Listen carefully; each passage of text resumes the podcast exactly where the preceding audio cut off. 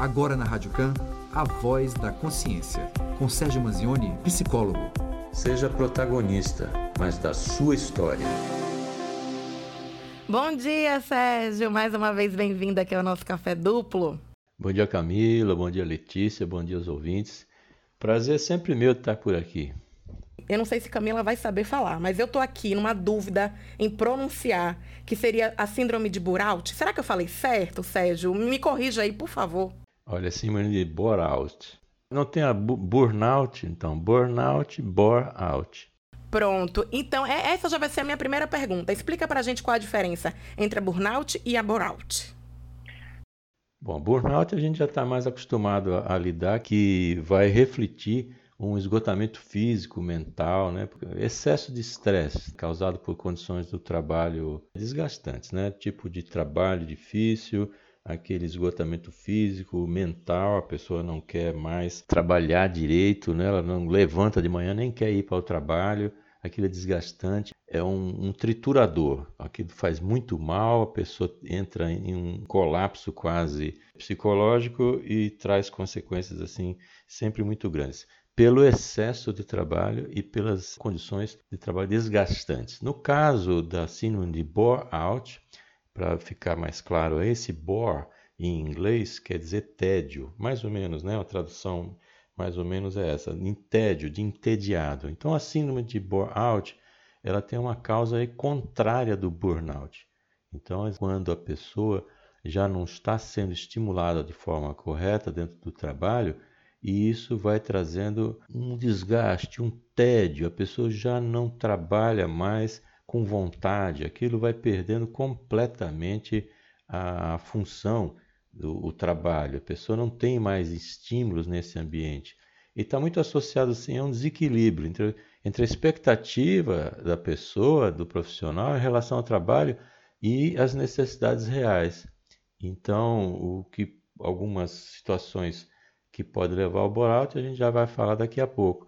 Mas a grande diferença aí, vamos dizer que elas sejam até opostas, síndrome de burnout ligada a um excesso de trabalho, um esgotamento físico e mental, um excesso de estresse, e burnout teria uma causa contrária, quando a pessoa não é estimulada, é um tédio, que o trabalho é pouco, que a pessoa faz muito rápido, que aquilo já não tem mais nenhum incentivo.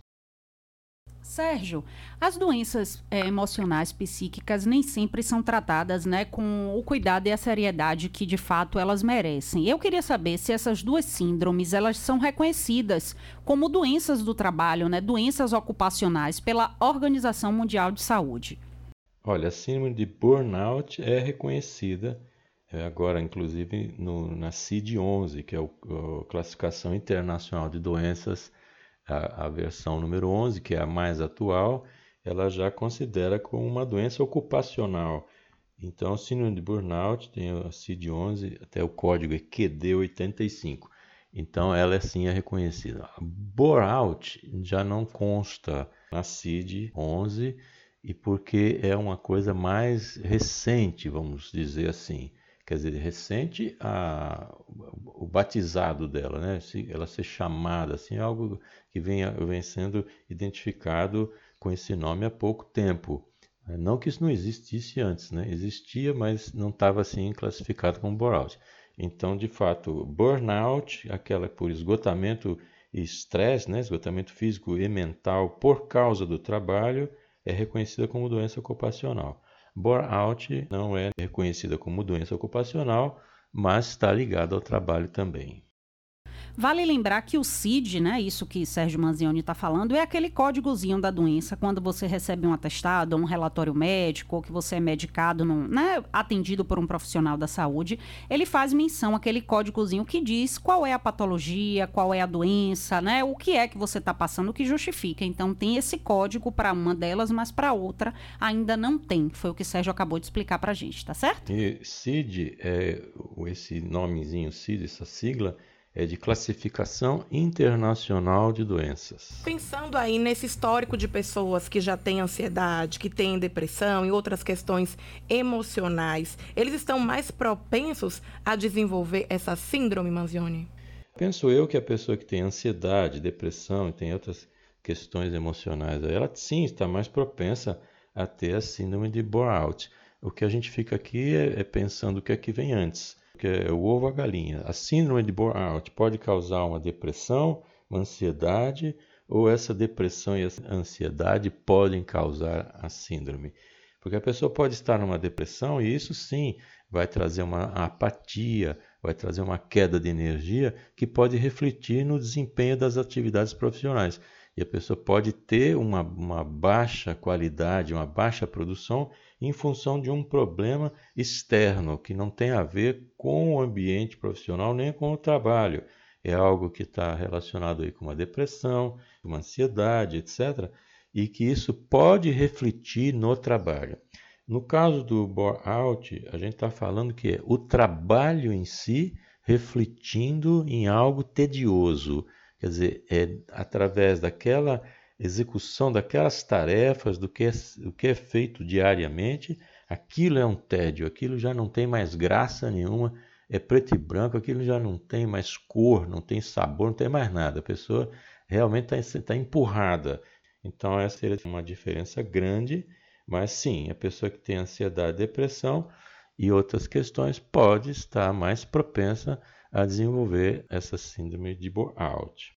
Sérgio, a pessoa, né, que está adoecida com a síndrome, ela tem esse desânimo que você já trouxe como característica, essa falta de estímulo.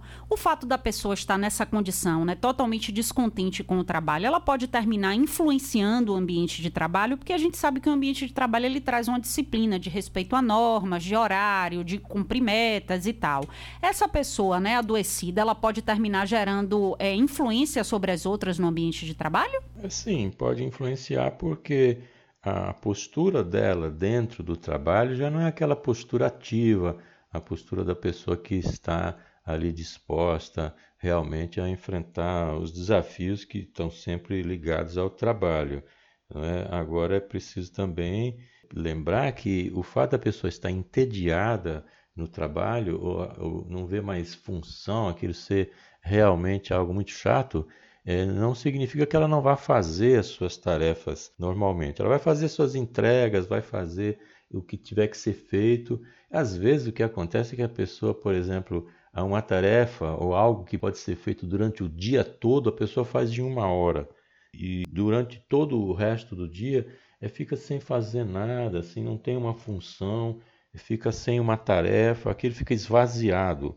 Então é bom também ressaltar, essa pergunta foi interessante por causa disso, ressaltar que o fato da pessoa estar entediada com o trabalho, não ter mais nem vontade de ir porque não vê função, se vê desvalorizado dentro do trabalho, se vê desprestigiado, se vê com funções aquém das suas habilidades, não significa que a pessoa não vai trabalhar direito e nem vai fazer.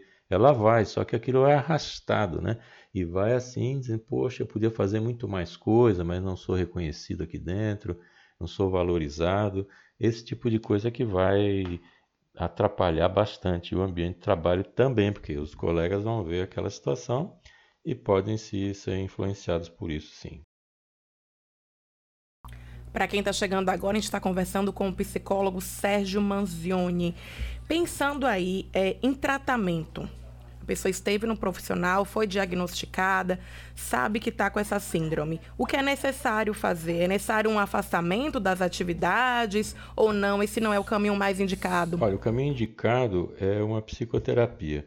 A gente precisa identificar se esse tédio, se esse desânimo, ele está vindo do trabalho mesmo ou ele tem, tem uma outra causa, uma outra influência, uma outra situação que está gerando aquilo. É preciso ter em mente sinais que, que a pessoa pode estar com essa síndrome não, independentemente dela ir à psicoterapia, fazer uma psicoterapia ou não. Mas três sinais são muito importantes. Essa indiferença, a falta de interesse, né? a pessoa realiza o necessário para não perder emprego, só vai fazer aquele trabalho mais básico, feijão com arroz. Outro sinal importante é essa angústia, falta de atividades que são compatíveis com a sua qualificação profissional. Isso vai deixando a pessoa aborrecida, angustiada durante boa parte do tempo. Outro sinal é a estagnação. É quando o profissional se sente aí perdido, sem perspectiva. E aí tem aquelas tarefas monótonas, sem sentido. Isso pode comprometer a saúde física e mental. A psicoterapia vai ser um caminho aí para essa identificação, exatamente para a gente poder saber onde está o problema. Mas, normalmente, a solução está dentro da empresa, porque é através da empresa que pode ser identificado caminhos para melhorar a atividade desse profissional. É isso que é importante também, é porque a síndrome de burnout, como a síndrome de burnout, qualquer doença ocupacional, ela é ruim para o profissional, mas as empresas têm que entender que essas síndromes são é, ruins para as empresas também, porque o profissional capacitado, que é pago, né, que tem um salário, tem um, um, uma despesa para a empresa, ele está é, subutilizado, ele está sendo colocado numa forma difícil. Então, é um problema da empresa, sim, e que a empresa tem que dar um jeito nisso. É muito difícil, porque, de maneira geral, é, muitas empresas ainda trabalham como se fossem aquelas fazendas de açúcar do século XIX, né? Século XVIII, em que você tem um, um dono da fazenda, tem um capataz, tem um feitor, tem o capitão do mato e o, o, tá ali o, o trabalho escravo. Então a pessoa não é valorizada, ela só é punida quando não faz alguma coisa. Mas quando faz tudo certinho, é como alguns dizem, a obrigação da pessoa é essa aí. Então você não incentiva. Estou falando numa grande parte das empresas. Claro que as empresas maiores, as multinacionais, elas têm um olhar diferenciado sobre essa questão e vão correr atrás mesmo para saber o que está acontecendo e melhorar a vida da pessoa. Eu faço aqui um outro alerta bastante importante, é de que a pessoa se sentir desvalorizada, se a pessoa se sente desmotivada, se ela se sente esvaziada porque não faz as coisas, porque não é, lhe é dada tarefas para serem feitas, precisa tomar muito cuidado se, se isso não é assédio moral aquele processo muito conhecido de fritar a pessoa. Vai esvaziando as atividades, vai colocando ela de lado, vai empurrando ela para os cantos, até para a pessoa pedir para ir embora. Isso é muito comum assim em órgãos públicos, onde a pessoa às vezes está com cargos ou está nessas situações de nomeação, etc. E, e, que ela vai sendo colocada de lado, vai sendo esvaziada. A pessoa fazia muita coisa, vai tirando dela atividades para que ela entre nesse estado de letargia, nesse estado de incômodo, que ela entre no burnout e peça para ir embora, porque isso vai trazer muito menos desgaste, porque quem manda embora vai, vai ter que pagar o desgaste de quem está sendo mandado embora. E no caso, se a pessoa pedir para ir embora, o desgaste é dela. Então, tem que tomar cuidado se isso não é assédio moral ou é burnout. Por isso, é importante ter uma avaliação profissional de fora, externa e isenta, que vai dizer, oh, não, peraí, isso aqui é burnout, não, isso aqui é assédio moral.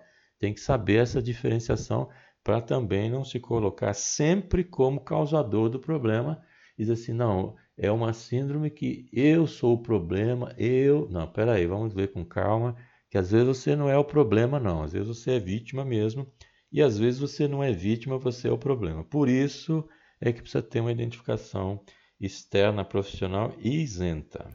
Pois é, ainda falando sobre né, essas, essa tratativa no ambiente de trabalho, é, são doenças que comumente as pessoas precisam lidar né, com piadinhas dos colegas, às vezes né, os chefes também não entendem como lidar com essas questões. Né? A pessoa adoeceu e aí está ali nítido que ela já não produz como antes, que está meio acomodado, e aí um colega solta uma piada, diz que é preguiça, né, que não é postura, que trabalho e tal. Como lidar com essas questões né, das pessoas que às vezes não entendem a doença, são preconceituosas e agem dessa forma?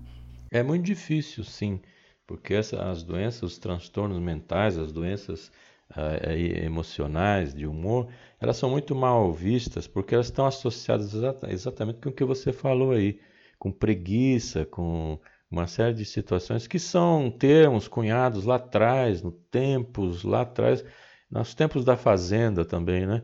Em que você só tem uma alternativa é trabalhar. Se você não estiver trabalhando, se você estiver dormindo para descansar, você é preguiçoso. E isso, é, isso convém muito a quem é o dono do negócio também, não é? Você vê, essa, essa é uma questão cultural tão forte que se você liga para alguém no telefone domingo, sete horas da manhã, a pessoa atende com aquela voz de sono, porque acabou de acordar, e o outro lado pergunta assim: Você estava dormindo? É? E a pessoa diz: Não, não, eu tava, já tinha, já acordei, eu já eu, praticamente eu pintei um navio todo já hoje. Quer dizer, a pessoa nega que estava dormindo porque isso é associado à preguiça. Então você diz: Bom, é um domingo, sete horas da manhã, e a pessoa diz: Não, não, eu não posso. Então, imagina que em situações de trabalho, em que a pessoa está lá, não está tendo tarefas, está em tédio, e os colegas que provavelmente outros estão trabalhando normalmente, vão dizer que estão trabalhando a mais, porque essa pessoa não está sem fazer nada e não entendem esse processo. Normalmente essas questões emocionais a pessoa só entende quando passa por isso. E aí ela diz: "Não, agora que eu entendo". É, agora, agora você já fez um bocado de, de inimigos, né? Porque já falou um bocado de bobagem. Então é preciso tomar cuidado. E a pessoa que está sendo alvo disso, que ela está sendo, ela precisa procurar chefia, ela precisa procurar RH, ela, ela diz assim, mas e quando o problema é o chefe? Então eu recomendo procurar outro emprego, porque de fato tem chefes que são tiranos, gente muito ruim, gente de caráter duvidoso e que atrapalha a vida das pessoas mesmo, gente tóxicas, relacionamentos tóxicos, e você tem que fugir disso. Então, se você estiver passando por essas questões de tédio, angústia e questões assim que diz, pô, mas eu não, consigo, não faço nada no trabalho, Veja com calma se você está no lugar certo, se você está trabalhando com algo que você gosta, se você está fazendo algo que seja importante para você. Aí você vai dizer: bom, hoje em crise eu não posso nem pensar em sair do meu emprego. Ok, não sai agora, mas você já identifica que o seu lugar não é aquele. Então vá lá, faça seu, seu feijão com arroz para garantir seu salário, mas já vai olhando para fora. A melhor hora de procurar emprego é quando você está empregado. Então, observa o que está em volta e procura o que é melhor para você. Tem que ser bom para você, porque quando estiver bom para o profissional, a empresa se beneficia disso, porque a pessoa motivada, a pessoa vai produzir muito mais. Para a gente finalizar, Sérgio, existem dicas para a gente combater essa síndrome? A dica é ficar atento, atento aos sinais. Então, isso que eu estava falando agora há pouco. A pessoa começou a entrar em tédio. A pessoa identifica, por exemplo, que ela tem pouco trabalho e muito tempo ocioso, que tem menos responsabilidade que ela poderia ter. Tem limitações. Quando ela quer propor uma ideia, alguém corta, tem limitações, ou não dá, o sistema não deixa. Tenho também funções que não se adequam à sua qualificação. Está fazendo coisas que não são adequadas à sua qualificação profissional. Não tem reconhecimento dos gestores, dos líderes, falta de oportunidade de crescimento da empresa é outro sinal importante.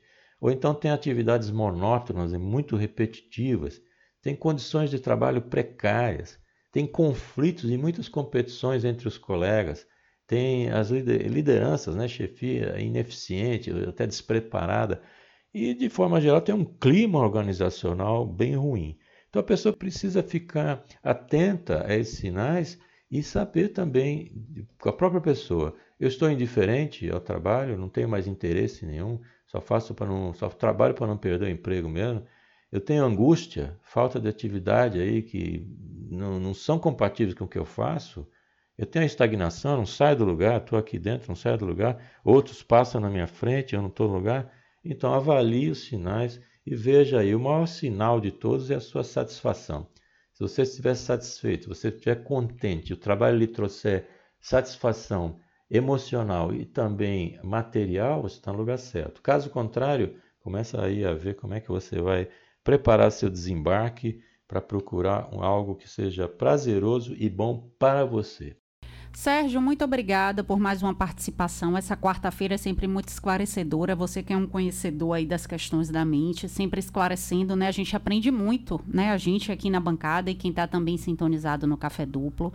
Quem perdeu a entrevista ou quer ouvir um pouquinho mais, quer saber um pouco mais sobre o trabalho, onde pode escutar a entrevista, onde encontra o Sérgio Manzioni? O mais fácil é acessar meu site que é www.sergiomanzione.com.br. Manzione é M-A-N-Z-I-O-N-E.